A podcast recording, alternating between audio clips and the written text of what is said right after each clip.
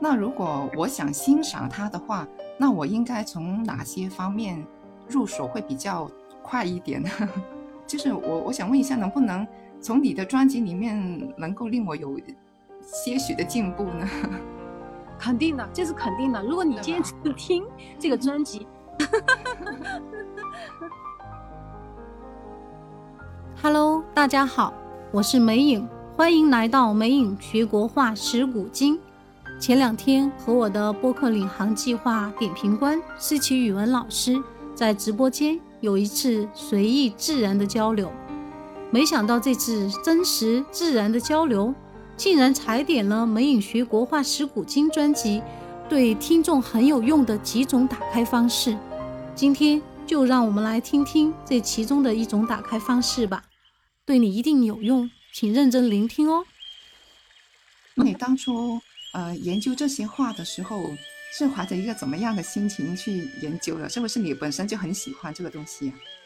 对，其实我从小就很喜欢，因为老爸喜欢画国画，我就可能熏陶吧，我就喜欢上了这个国画。但是工作很忙，近两年就是花的时间会多一些。越画我越发现越喜欢，真的是每一次画画的时间徜徉在里边，有的时候甚至画个通宵，就是喜欢。很厉害。那你做这个专辑的时候，那你也是很沉浸在里面的吧？那应该。对，确实沉浸，特别是你画像女生比较喜欢那个花鸟，把这种喜欢的花鸟啊这些画了。但是到山水的时候，又发现又是一种心情了。你每画一个山水，你就觉得你在旅游一样的，在那个山水当中徜徉，那种感觉真的是太舒服了。那你记不记得你呃，就是最喜欢其实是画哪一种国画呢？就是山水的呢，还是花鸟的呢？其实哈。我刚开始是特别喜欢这种花鸟，一般女生的话都肯定很喜欢花鸟，但是后来开始去画山水以后，我才发现那种山水的那种内涵，就像文人画一样，通过画山、画水、画风景，你真的是可以抒胸。就当你心情很郁闷的时候，或者是很高兴的时候，不管什么情绪，你真的是可以在里边去表现的。就你每一幅画，你画出来真的是有你自己的味道，哪怕你去临摹一个名家的画，你画出来都有自己的。这种思想和味道在里边，我就发现那个其实山水它的功底更大嘛，它其实也可以把花鸟融到里边去。哦，那我想问一下，那你呃画这些国画的时候，是不是你爸爸拿着你的手，然后一笔一笔来画这样子的呀？其实没有，他真的没有这样一笔一笔的教我。其实那个时候学学业也比较忙，后来工作也比较忙，我是经常看到他在画这个画，而且他其实也很忙，他是一个医生。所以其实当时就是一种耳濡目染。他在画的时候，我就自己拿着一个笔在旁边去弄。那个时候，我觉得我们小时候图画课是画那种水粉画，你画过没有？就是水彩画。哦哦，知道知道。哦，你那个时候是是多大年纪啊？我那是小学吧。水彩画，我就会把那些拿个纸画一些水彩画，然后认为自己画的挺好的，还把贴墙上，把墙贴的乱七八糟的。那我其实我也觉得真的太好，就是家庭里面有这样一个氛围的话，我也觉得哇，真的是太棒了。那那你后来有没有专门去学这个东西呀？啊，我后来有专门上国画课，就跟着一些专业的老师学过，还是很专业的去学过了一道。就是自己爱好以后，就觉得必须要正规一下，把那种笔法、皴法，然后了解以后，你自己才可能在那个上面去发挥的更好。像文人画，我是专门去听了，因为我主要是想去了解这个绘画史，然后呢，还有就是一些笔法、技法，像那种线条是很重要的。就说你皴法，比方你画山，它有很多种皴法。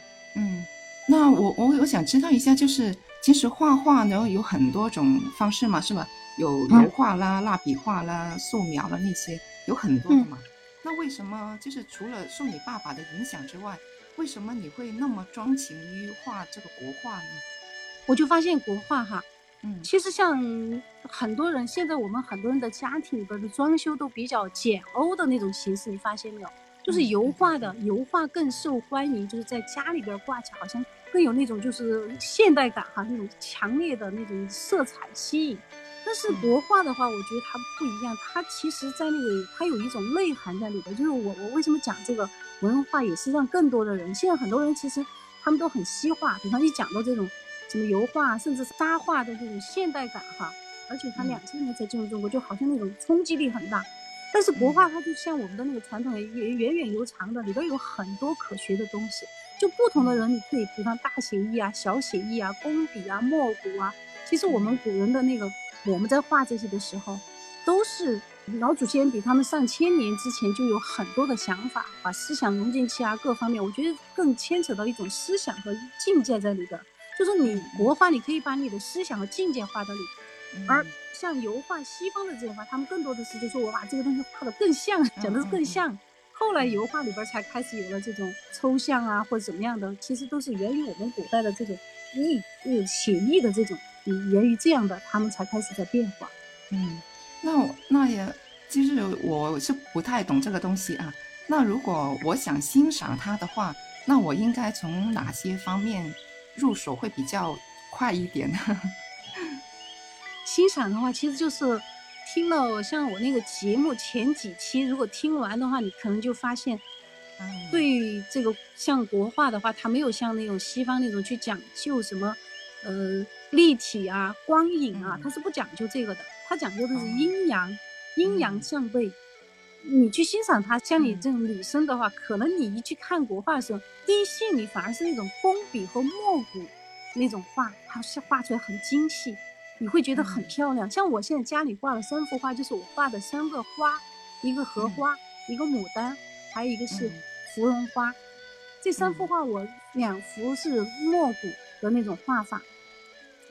一一幅是写意的画法，就写意，像墨骨和工笔的话，它画的时候很费精力，就是很精细，你要去一遍一遍的去渲染，可能一个花你要渲染很多遍，五六遍甚至十遍，就是一不不断去渲染它那个颜色，而那个写意画它就是一次成型，可能一个小时画出来的，如果在墨骨和工笔上，你可能要花个几个小时甚至几天。看起来很精细，但是看久了以后，我挂在墙上看久了以后，我会发现写意的东西更吸引人，更有味道。其实这就像国画，我们最终写意上面的东西，就是你可能很随意的去画，每个人画出来，不同性格的人画出来确实是不一样的。就你的风格和性格，你能体现你的这个风格，所以你去欣赏，其实这个就是仁者见仁。比方你去欣欣赏一幅画的时候，你特别喜欢它，就是可能它和你的某种气质和内心的感受。能够恰恰吻合的时候，你就很喜欢它，这个就是国画的魅力在里边。不同的人可能看不同的画，他会有不同的感受，但是呢，他又统一，他又遵循了一种，就是他的这种，就是比方像那个，你去看齐白石老人，他画的这些画真的太大写意，太太抽象了。他说了一句话，就是他说一句话，国画的魅力就在于是与不是之间，太是就媚俗。不是则欺世，他就画的不像，你就在欺世。如果你画的太像，你着重去追求把它画像，那你就是太媚俗了。所以他就是在是与不是之间，这个是与不是之间就是仁者见仁了。所以这个欣赏的话，你看多了一些名家的一些画，并不是说他名家他画就好，确实是他们的那种达到了一种意境以后，你去看多了以后，你就会眼高。所以当时我们有的老师就讲一句话，就说。